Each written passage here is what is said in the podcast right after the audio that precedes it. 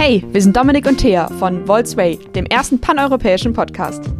Egal wo ihr gerade seid, schnappt euch den Europapulli, die blau-gelbe Gesichtsbemalung und schwenkt die blaue Flagge mit uns. Hallo und herzlich willkommen zu einer neuen Folge von Volksway, dem ersten paneuropäischen Podcast. Ähm, und das ist hier nicht nur eine neue Folge, sondern auch die letzte Folge der Staffel. Ich weiß, ich finde es auch ein bisschen traurig. Ich kann es auch gar nicht so richtig glauben. Ich habe das Gefühl, dass es jetzt ähm, die letzten 15 Folgen, die wir hatten, so unheimlich viel passiert. Äh, und ich glaube, dass diese Folge auch nochmal richtig toll wird. Heute haben wir einen ähm, Menschen zu Gast, Tobias Koch, der äh, ein wirklicher Experte im Bereich ist, weil er nämlich auch in Estland lebt und arbeitet. Und zwar auch noch zum Bereich Digitalisierung. Geht's eigentlich cooler? Und wie ihr euch vielleicht erinnert, war ja bei der NRW-Wahl auch ein Plakat, das wir hatten, Digitalisierung wie in Estland. Und um das nochmal genau zu spezifizieren, haben wir uns hier nochmal zusammengetroffen. Und ähm, warum, falls ihr euch jetzt fragt, warum jetzt die letzte Folge ein Monat her ist, naja, wir machen ja diese Themenmonate bei uns in Volt. Und was diese Themenmonate sind und ähm, wie sie jetzt weiterlaufen, das erklärt euch Thea ganz kurz in einem Einspieler. Die Themenmonate sind Volt-in- und externe Aktionen, die sich mit einem bestimmten Thema beschäftigen. Diese Themen tauchen später auch im Bundestagswahlprogramm auf und sollen in diesen Monaten schwerpunktmäßig behandelt werden. So, vielen Dank, Thea, für den Einspieler. Gerne gemacht. Und genau. Und damit würde ich, glaube ich, auch gleich schon zu unserem äh, Gast überschwenken. Ähm, Tobias, wo, äh, wo kommst du her? Das weiß, wissen wir ja schon mehr oder weniger. Was machst du beruflich und ähm, wieso lebst du eigentlich in Estland? Hm.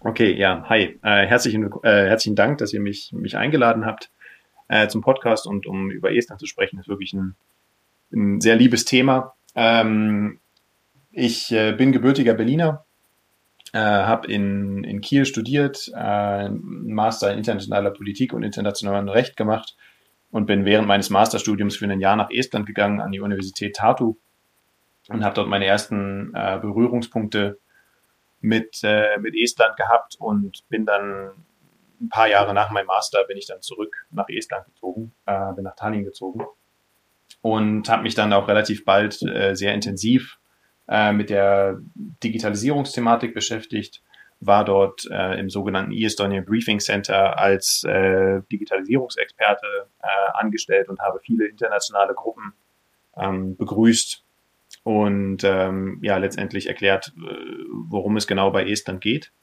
Ähm, bin inzwischen aber bei einem estnischen IT-Unternehmen angestellt. Äh, das ist das ganz Spannende. In Estland geht man auch als Politikwissenschaftler äh, sehr schnell irgendwie eine Verwandlung durch und, und, und äh, arbeitet dann in der IT-Wirtschaft. Äh, etwas, was ich mir früher fast kaum hätte vorstellen können, aber was inzwischen sehr natürlich ist und worüber ich sehr glücklich bin, dass ich diese Gelegenheit habe. Äh, arbeite bei einem estnischen IT-Unternehmen mit dem Namen Cybernetica, eins der, der ältesten IT-Unternehmen, was auch maßgeblich an, an kritischer Technologie beteiligt ist in Estland, die in Estland funktioniert, läuft. Äh, und ich bin da als Berater äh, und, und Business Analyst angestellt. Genau, und äh, Estland ist ja vor allem bekannt für seine Bürgerkarte, so heißt das ja. Und das ist ja so eine Mischung aus Ausweis, Führerschein, Versichertenkarte und irgendwie alles, was man sich vorstellen kann. Ähm, ich habe mich da gerade nochmal eingelesen und war mhm. ziemlich begeistert von dem Konzept, weil so wie ich das verstanden habe, ist es so, dass man eine Karte hat, die man eigentlich überall benutzt. Also du kannst die beim Arzt benutzen, aber auch irgendwie beim Amt oder was auch immer. Habe ich das richtig verstanden?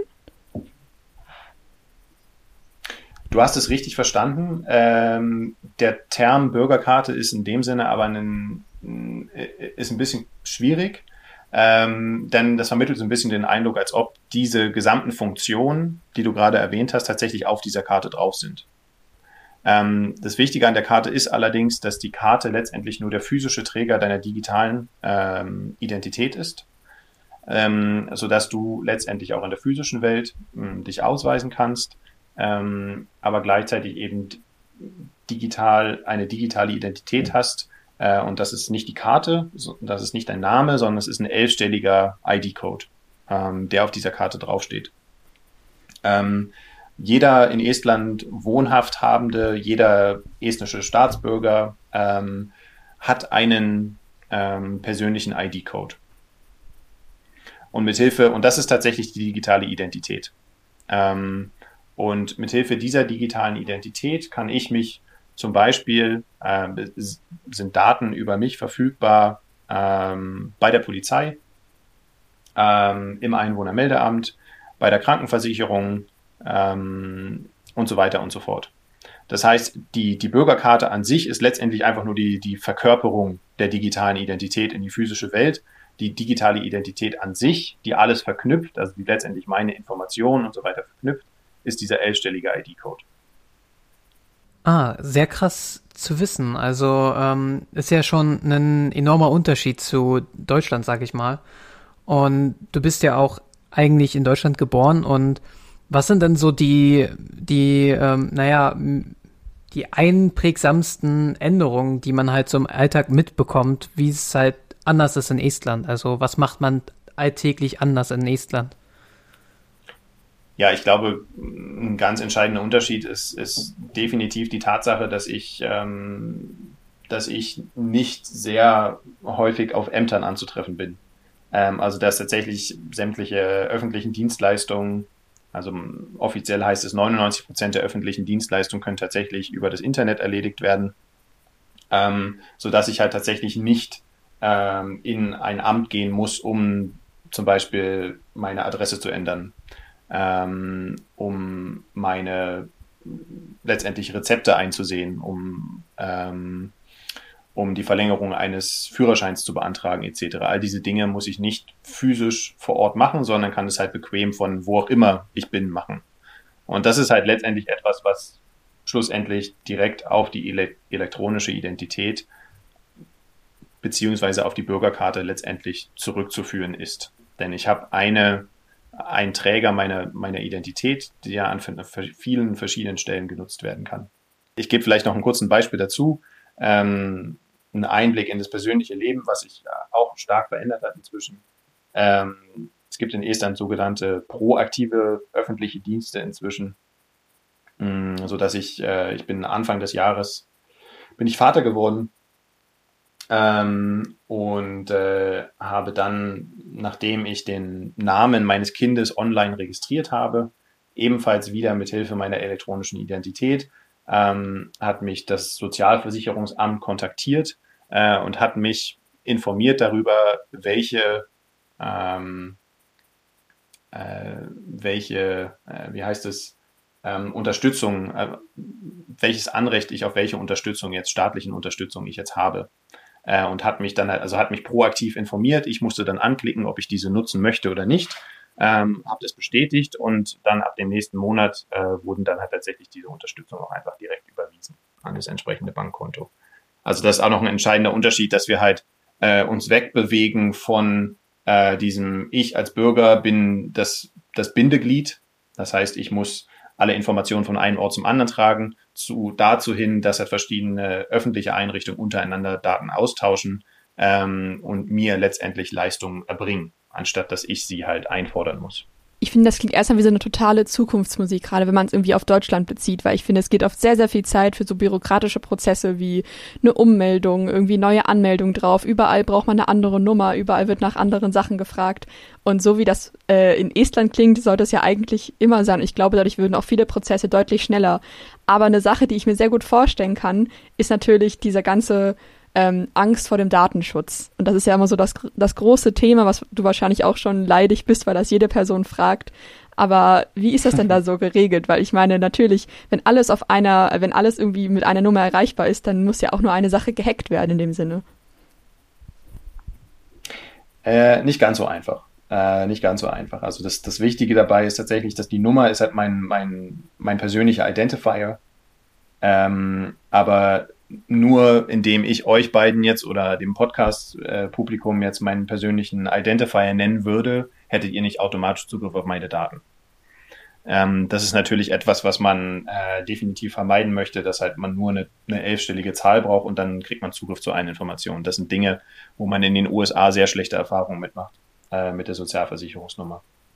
Das Wichtige dabei ist, ähm, dass die elektronische Identität auch stark gekoppelt ist an, an, an zwei Zertifikate, äh, die es mir erlauben, mich tatsächlich durch die durch also eine zweifach Authentifizierung letztendlich, wie wir sie jetzt auch von vielen verschiedenen Standard-Anwendungen ähm, im Internet kennen, ähm, dass ich letztendlich den Zugriff auf meine Informationen bestätigen muss durch Informationen, durch einen PIN-Code, den ich selber nur weiß. Beziehungsweise ich unterschreibe nur Dinge, ich bestätige also nur Transaktionen, indem ich selber sie tatsächlich bestätige mit einem anderen PIN-Code und mit einem anderen Zertifikat.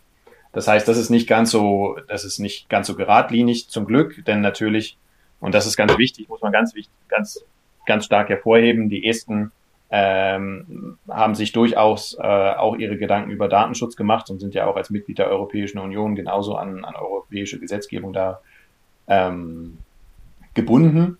Ähm, und ich glaube auch aus historischen äh, Gründen kann man schon sagen, äh, dass, äh, dass es der estnischen Bevölkerung auch wichtig ist, dass sie wissen, äh, wo ihre Daten sind und wer ihre Daten hat. Mit der Zeit hat sich da jetzt einfach dadurch, dass Estland ja letztendlich Anfang der 2000er Jahre mit dieser gesamten Transformation angefangen hat, hat sich einfach ein gewisser Komfort äh, entwickelt, ein gewisses Vertrauen entwickelt, so dass man diese Thematiken ein bisschen ja einfach ein bisschen progressiver angeht, als es in Deutschland ist. Also man hat sich einfach mit der Zeit einfach schon an diese ähm, an diese Art der Verwaltung gewöhnt ähm, und vertraut letztendlich grundsätzlich, und das sieht man auch zum Beispiel in Statistiken der OECD, äh, vertraut da grundsätzlich eher in, ähm, in, in, in Behörden und auch Unternehmen, dass ihre Daten halt auch entsprechend geschützt werden. Was ich mich an der Stelle frage, ist, ähm, wenn du wenn du sagst, dass 99 Prozent der äh, Behörden natürlich online ablaufen, da denke ich immer so schön an, an meine Großeltern oder ähnliches, die, äh, bei denen ich äh, jedes Mal eine, ähm, deren Amazon-App einrichten muss oder ähnliches.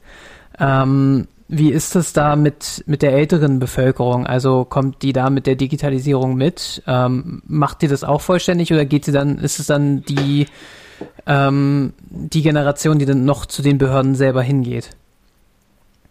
Mhm. Äh, das ist ganz interessant, dass du das, das Beispiel Amazon nennst. Ähm, denn wenn wir, also, weißt du, du, du widmest dich deinen Großeltern, du zeigst den Großeltern, wie sie ihr Amazon-Konto einrichten können oder wie sie sich eine App aktualisieren können. Ähm, aber es gibt nicht die Möglichkeit, äh, den Großeltern zu zeigen, wie sie zum Beispiel sich ummelden können oder wie sie digital ein, Re Rezept abfragen können, ähm, beziehungsweise wie sie letztendlich dadurch, dass ein, ein Rezept digital ist, letztendlich einfach zu einer Apotheke gehen können, ohne ein Stück Papier dabei zu haben ähm, und letztendlich sich äh, das Rezept abholen oder das Medikament abholen können.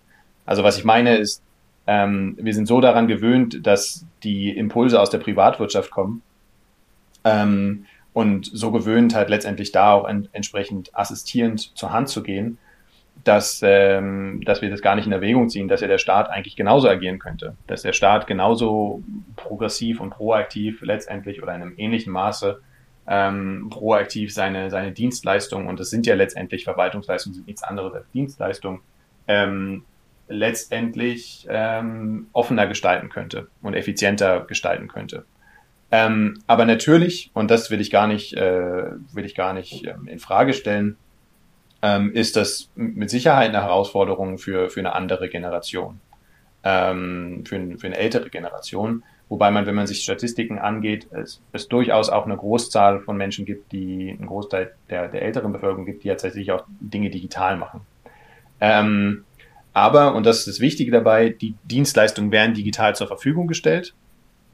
Das schließt aber nicht aus, dass man tatsächlich auch auf Ämter noch gehen kann, äh, um Dinge halt ganz traditionell äh, zu erledigen. Das heißt, ähm, man kann das nach wie vor machen, äh, muss dann halt aber entsprechend nur ähm, in Kauf nehmen, dass wahrscheinlich ein, ein analoger Prozess äh, einfach länger dauert. Und ähm, gleichzeitig will ich hier auch noch einfach nochmal hervorheben, dass natürlich auch die ältere Bevölkerung viele Vorteile durch digitale Dienstleistungen letztendlich haben können, ähm, wenn das für sie bedeutet, dass sie sich weniger bewegen müssen, ähm, dass sie einfacheren Zugang zu Ressourcen haben ähm, und ähm, ja und am öffentlichen Leben trotz vielleicht ihres Alters vielleicht besser am öffentlichen Leben oder einfacher am öffentlichen Leben teilhaben können. Was ja auch so ein Thema ist, wo, wo Digitalisierung immer wieder aufkommt, ist beim Thema Schulen und Bildung. Ich habe das Gefühl, das ist so gerade in Deutschland der Bereich, in dem Digitalisierung auch total dringend notwendig ist, wo es aber sehr, sehr schwierig umzusetzen ist. Wie ist es denn in Estland? Also gerade jetzt auch in Bezug auf die Pandemie, sind da Dinge vielleicht ein bisschen besser verlaufen oft? Also ich glaube, dass man das äh, durchaus schon sagen kann, dass ähm, dadurch, dass man einfach über Jahre jetzt auch einfach schon intensiv ähm, mit, mit, mit mehr Technologie als in, in Deutschland arbeitet, im, im Unterricht etc. und auch vor allem in der, in der Verwaltung der Schule, ähm, in der Verwaltung zwischen äh, Schülerinnen, Lehrerinnen, Schulen, Kommunen, äh, also die ja letztendlich die Träger der Schulen sind in Estland ähm, dass es da gewisse Plattformen gibt, um, um letztendlich so alle möglichen Dinge zu verwalten. Ich glaube, da gibt es eine gewisse, ist einfach wieder eine gewisse Erfahrung, ein gewisser ein gewisses Level erreicht, was man in, in Deutschland in der Art und Weise nicht kennt, wo man halt nach wie vor ein Klassenbuch äh, durch die Gegend trägt. Ähm, so dass es da, glaube ich, schon ähm, ja eine gewisse Flexibilität äh, gibt in Estland, äh, wovon man auch jetzt in, während der Pandemie letztendlich auch von der man auch seinen Nutzen hatte. Ähm, was wiederum aber nicht ausschließt, dass es dort auch Probleme gibt, denn wer hätte schon gedacht, dass man halt äh, einfach einen Großteil des Jahres halt komplett irgendwie sämtliche Bildungskonzepte äh, auf den Kopf stellen muss. Ähm, und ich finde, dass das Wichtige dabei ist, ich weiß, dass es in Deutschland ein sehr großes Thema ist und dass es auch ein Thema ist, wo es sehr viel Geld gibt. Ähm, und das Wichtige dabei ist aber wiederum, äh, oder da, da zeigen sich die Herangehensweisen von Deutschland und Estland so ein bisschen, ähm, Estland ist sehr zweckgebunden.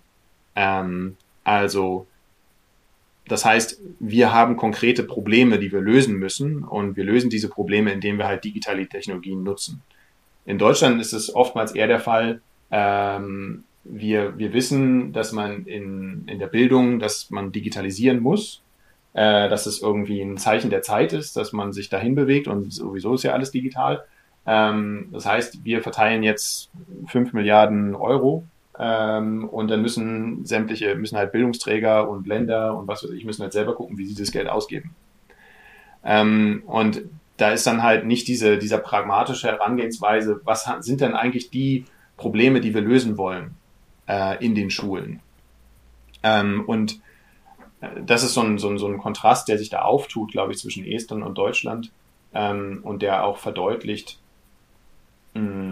dass letztendlich digital zum einen nicht einfach nur ein Abbild des, des, des physischen oder des analogen, analogen ist, sondern digital so eine Bereicherung ähm, des Alltags sein, digital so Dinge einfacher gestalten ähm, und gleichzeitig einfach einen, ähm, ein, das, das bedeutet letztendlich auch, dass digital und analog letztendlich halt weiterhin gemeinsam bestehen können. Das heißt nicht, äh, wenn man in eine estnische Schule geht, dann heißt es nicht, dass alles irgendwie auf einmal nur in, äh, in Einsen und Nullen irgendwie zu sehen ist oder geschrieben ist, äh, sondern dass, äh, dass die Schülerinnen auch nach wie vor in Klassen gehen und auch ganz traditionellen Unterricht haben, ähm, aber oftmals eben auch auf, auf äh, Technologie zurückgreifen das ein, ein ja, integriertes Mittel ist im, als, als im, im Unterrichtskonzept.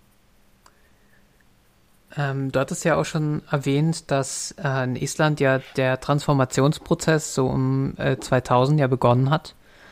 Ähm, was mich an der Stelle interessiert, wenn, wenn in Deutschland jetzt, jetzt momentan die Digitalisierung angefangen wird und angefasst wird und gesagt wird, jetzt starten wir das. Ähm, was denkst du, steht dem Ganzen im Weg, dass wir in 20 Jahren auch auf demselben Stand eventuell wären? Ja, ich glaube, dass das, ähm, also es lässt sich sehr schwer äh, vergleichen. Das lässt sich sehr schwer vergleichen, ja. Ähm, es ist sehr schwer zu vergleichen, so sagt man das, glaube ich. Ähm, und ich hoffe ganz ehrlich, dass, äh, dass Deutschland das ein bisschen schneller schafft. Ähm, und weil sich ja derzeit jetzt in diesem Augenblick einfach schon viel konkretere, ganz andere Fragen stellen. Ich glaube, das Wichtige, was Deutschland einfach angeht, ist tatsächlich das Thema digitale Identität. Äh, das wichtige Thema, was Deutschland betrifft, ist tatsächlich, dass ähm, Institutionen untereinander einfach Daten austauschen können, natürlich konform mit, äh, mit dem Datenschutz, dass es dafür Technologien gibt, dass es dafür Infrastruktur gibt. Ähm, und ich glaube, da gibt es einfach, also ich glaube, das, was für Deutschland einfach wichtig ist, ist halt so, dass Grundlagefragen, also grundlegende Technologiefragen halt tatsächlich ähm, und Transformationsfragen letztendlich geklärt werden, ähm, die halt gleichzeitig auch dazu in der Lage sind, ähm, in der Zukunft einfach Prozesse einfacher zu gestalten. Ähm, und letztendlich gibt es ja in Deutschland da auch durchaus Bewegung ähm, und ähm, äh, es gibt also das eine oder andere Hoffnungssignal, aber das Wichtige dabei ist halt einfach, und ich glaube, das ist auch wieder, das zeigt sich ein Unterschied zwischen Deutschland und Estland. Ähm, Estland, die Regierungen verschiedener Lager, ähm, schon mal intensiver, mal weniger intensiver, ähm, haben sich das allgemein auf die Fahnen geschrieben. Äh, dass es letztendlich darum geht, dass die Verwaltung äh, bürgerfreundlich und effizienter in erster Linie effizienter und dann bürgerfreundlicher ähm, gestaltet werden muss. Ähm, und äh, dann kommt alles weitere. Ähm, also das ist halt letztendlich so ein, so ein, so ein gesellschaftlicher, fast ein, ja, ein, ja, ein gesellschaftliches Mandat ist, was sich halt über die letzten, ja, also letztendlich hat es in den 1990er Jahren schon angefangen. So ein Mandat ist, was sich über die letzten 30 Jahre halt kontinuierlich erneuert hat äh, was kontinuierlich äh, Bedeutung hat. Und ich glaube, das ist für Deutschland halt auch ganz wichtig, dass äh, egal was jetzt ähm, mit der Regierung Merkel passiert, äh, die nächste Regierung muss halt an äh, die Themen genauso anknüpfen, äh, muss zielorientiert, aber gleichzeitig auch pragmatisch herangehen. Was sind tatsächlich Dinge, die können wir, die können wir fortsetzen?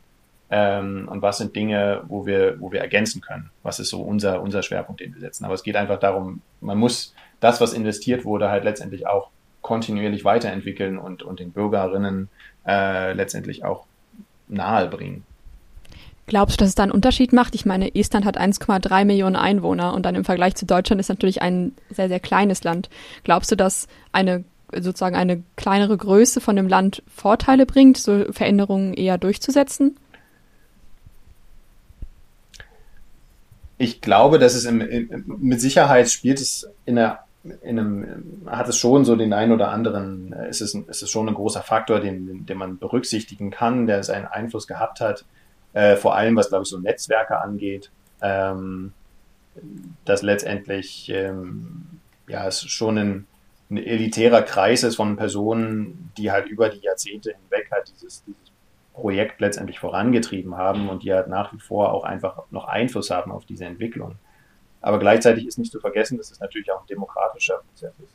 Ähm, und ob du nun 1,3 Millionen Einwohnerinnen hast oder ob du eben die 85 Millionen äh, Einwohnerinnen in Deutschland hast, das ist halt ein demokratischer Prozess, ähm, der halt ablaufen muss und wo halt ähm, Mehrheiten gewonnen werden müssen, ähm, wo, wo Menschen aufgeklärt werden müssen. Also ähm, es ist ein ziemlich, ein ziemlich komplexes äh, Potpourri an Faktoren, die letztendlich dafür gesorgt haben, dass Estland halt da ist, wo Estland heute ist. Ähm, und das ließe sich auf die Art und Weise definitiv nicht auf Deutschland übertragen. Aber ich glaube, das Wichtige ist, dass das ganz Wichtige ist tatsächlich einfach ähm, das politische Mandat und ähm, die, das Verständnis der Bevölkerung ähm, was dort, was, was der Vorteil für sie sein kann, ähm, wie Dinge datenschutzkonform gemacht werden können ähm, und welche, welche Vorteile sie davon haben. Dann würde ich jetzt vielleicht noch die eine letzte Frage stellen wollen und zwar ähm, was mich noch sehr interessiert und worüber ich auch schon mal mit einer äh, Zuhörerin äh, geschrieben habe, ist ähm, das Wahlsystem in Estland, in Island. Und zwar ist ja tatsächlich möglich, in Estland ja auch digital zu wählen. Ähm, was mich an der Stelle interessiert, ähm, wie, wie läuft das genau ab und ähm, was sind da, also was passiert da genau? Mhm. Ähm, also es geht alles wieder äh, zurück auf die digitale Identität. Ähm, und die, digitale Identität äh, beziehungsweise der elektronische Personalausweis letztendlich macht es dir als Bürger möglich, dich am Computer zu authentifizieren und am Bürger separat, also in einem separaten Prozess, äh, digital zu unterschreiben. Ähm, Und das ist letztendlich das gleiche Prinzip, was auch beim Wählen angewendet wird. Äh, das heißt, du hast die, das, das Wahlamt, das Est, die estnische Wahlbehörde, ähm, gibt vor jeder Wahl, die äh, stattfindet, wird ähm, die Software aktualisiert. Ähm, und du kannst ähm, dann letztendlich mit dieser Software äh, authentifizierst du dich.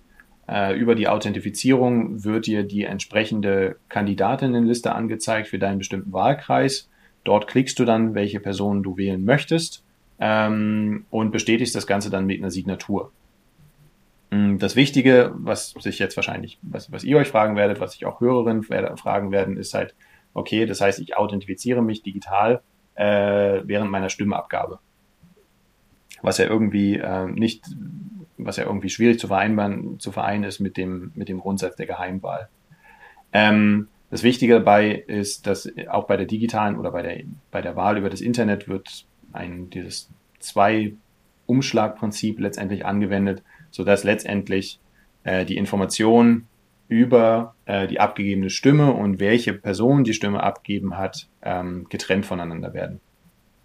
Ähm, das ist ein äußerst komplizierter technischer Prozess, äh, aber das ist etwas, was, was viel Vertrauen in Estland hat. Also die Zahlen seit 2005 wird das gemacht. Estland ist nach wie vor der erste, der einzige Nationalstaat, der so auf diese Art und Weise seine Wahlen durchführt. Ähm, und wir haben in den letzten Parlamentswahlen äh, im Jahr 2019 ähm, wurden, es waren ungefähr, äh, es waren um die 42, 43 Prozent, glaube ich, ich weiß die Zahl nicht ganz genau mehr, ähm, der abgegebenen Stimmen waren über das Internet abgegebene Stimmen und diese Stimmen wurden halt aus aller Herren Länder der Welt abgegeben. Denn egal, wo du, da wo du Computer hast, da wo du deine elektronische Identität hast, wo du Internetverbindung hast, ähm, kannst du letztendlich wählen. Und auch sonst alle, alle öffentlichen Dienstleistungen letztendlich in Anspruch nehmen. Ich glaube, das ist so das Zeichen der Zeit, was halt leider äh, viele so ein bisschen verschlafen haben, ähm, was es halt einfach äh, ja, nachzuholen gibt. Ähm, dass, dass wir in einer Welt leben, wo wir Dinge äh, ortsunabhängig machen wollen. Und das gilt sowohl für private Dienstleistungen als auch öffentliche Dienstleistungen. Und ich sage hier nicht, dass Wählen eine Dienstleistung ist. Das definitiv nicht. Ähm, das ist was ganz Besonderes und was auch in Estland einen ganz besonderen Stellenwert hat äh, und was auch immer wieder kritisch hinterfragt wird, zurzeit insbesondere sehr kritisch hinterfragt wird. Ähm, aber das äh, hat einen besonderen hohen Stellenwert ich finde es total inspirierend davon zu hören, weil ich glaube, dass so wie das in Estland gerade funktioniert, es eigentlich in den nächsten paar Jahren überall funktionieren müsste. Auch einfach, um die Zugänglichkeit zu gewährleisten. Also ich finde auch gerade, wie du es gesagt hast, ähm, wenn ich mir vorstelle, dass es ja auch viele Länder gibt, wo es sehr ländliche Regionen gibt, wo vielleicht nicht alle Menschen Zugang ja, oder wie, ja, wie, wie Estland. Aber generell, wo es halt, also wo nicht alle Menschen Zugang haben, irgendwie zu einem Auto oder zu öffentlichen Verkehrsmitteln, um beispielsweise zu den Wahlbüros zu kommen. Also ich stelle mir gerade die Situation in den USA dieses Jahr vor, wo es natürlich für viele sehr schwierig gemacht wurde, ihre Stimme abzugeben. Mhm. Durch eine Digitalisierung von so oder eine ja. digitale eine digitale Möglichkeit von der Wahlabgabe würde sowas natürlich um einiges vereinfacht werden. Und ja. meine Hoffnung wäre, ist bei sowas natürlich dann auch immer, dass sich die Wahlbeteiligung dadurch steigt, weil es noch einfacher ist. Ja, ich glaube, das, das ist aber etwas, was man halt tatsächlich nicht betrachten konnte in Estland ähm, bisher. Also was man so nicht sagen konnte, was sich auch so ein bisschen schwer nummerieren lässt. Äh, ähm, inwieweit denn, also die Personen, die jetzt digital wählen, inwieweit sie vielleicht äh, vorher nicht gewählt haben. Das lässt sich äh, schwer, schwer beziffern. Ähm, aber ich, äh, ich bin da vollkommen einverstanden. Ich glaube, dass es, äh, dass das einfach ein Zeichen der Zeit ist und ich glaube, ähm, was auch die Europäische Union angeht, ist das so ein, ist wirklich das Grundlegende wieder, genauso wie in Deutschland, ist tatsächlich diese grenzüberschreitende digitale Identität. Denn, denn ihr, ich gehe davon aus, als, als, als deutsche Staatsbürgerin, ähm, und auch ich als deutscher Staatsbürger, ähm, es ist kein Selbstverständnis, dass ich in Deutschland lebe. Es ist kein Selbstverständnis, dass ich in Estland, keine Ahnung, bis ans Ende meiner Tage lebe, sondern dass ich halt äh, einfach die Grenzen überschreibe. Das ist einfach die logische Konsequenz des europäischen Projektes, ähm, dass wir halt tatsächlich einfach Grenzen überwinden und, und äh, über Grenzen hinweg leben und arbeiten. Ähm, und da ist einfach, wir leben in einem internetgeprägten Zeitalter. Das heißt, wir müssen halt auch den Menschen Handwerkzeuge an die Hand geben, äh, damit sie das auch tatsächlich sicher und, und effizient machen können. Ja, vielen Dank nochmal, Tobias, dafür, dass du äh, uns äh, ja, Frage und Antwort gestanden hast. Ähm, vielen, vielen Dank, dass du jetzt hier dabei warst und äh, war, waren sehr viele sehr interessante Infos und ich glaube ähm, also, und ich hoffe, dass unsere ZuhörerInnen viel da, davon mitnehmen konnten. Ja, vielen Dank an euch und ähm, ich glaube, ich bin im Internet durchaus auch zu finden. Insofern äh, kann man auch Kontakt mit mir aufnehmen, ähm, kann man weitere Fragen stellen. Ansonsten gibt es über Estland sehr viele, sehr viele Fakten, sehr viel zu lesen im Internet. Muss man auch manchmal ein bisschen vorsichtig sein, was ist halt tatsächlich real, was ist eher so ein bisschen aus den Fingern gesogen. Ähm, aber ich glaube, dass es halt ein inspirierendes Beispiel ist, von dem man viel mitnehmen kann und so, dass wir halt gemeinsam einfach an einer, äh, ja, an letztendlich einer, einer guten Zukunft äh, arbeiten können. Ich finde, besser hätten wir es nicht sagen können. Und wo wir schon beim Thema Wahlen sind, würden wir noch ganz kurz natürlich ähm, Werbung in eigener Sache sind. Und zwar sind ja bald die Wahlen in Rheinland-Pfalz, Thüringen, Hessen und Baden-Württemberg, ähm, wo natürlich Volt auch wieder mit seinen frisch gegründeten Landesverbänden antritt. Äh, genau, also guckt mal, wenn, wenn ihr in einem von den Ländern wohnt, guckt mal nach, äh, googelt mal Volt, Rheinland-Pfalz, Thüringen, Hessen oder Baden-Württemberg ähm, und guckt mal, ob wir vielleicht bei euch in der Stadt auch zu wählen sind. Genau. Und ob noch Unterschriften gebraucht werden oder ähnliches, das ist auch immer ganz wichtig. Äh, ansonsten können wir natürlich nicht antreten. Genau, und ansonsten ähm, war es das tatsächlich äh, mit der dritten Staffel. Und ähm, weiter geht es dann tatsächlich ähm, 2021 äh, im Februar rum. Ähm, das ist jetzt keine genaue Ansage, also äh, nicht auf Gewehr. Ähm, geht es dann circa weiter, dann wieder hoffentlich mit dem nächsten Themenmonat. Ähm, dann natürlich auch mit dem ganz großen Thema Bundestagswahl, die ja nächstes Jahr ansteht. Und bis dahin ähm, macht der Podcast eine kleine Pause, aber kommt dann natürlich mit neuen, coolen Themen wieder zurück. Also müsst ihr jetzt nicht traurig sein, dass es jetzt für ein paar Wochen keine Podcast-Folgen gibt. Sie kommen wieder. Dann habt einen schönen, eine schöne Weihnacht, ähm, eine pandemiebewusste Weihnacht. Und ähm, hoff Oder auch einfach eine freie, schöne freie Zeit, wenn man kein Weihnachten feiert. Natürlich, natürlich, das natürlich auch. Und ich hoffe, wir sehen uns dann im 2021 wieder. Danke fürs Zuhören und schreibt uns gerne über unsere Social Media Kanäle oder podcast at Und denkt dran, vote Volt.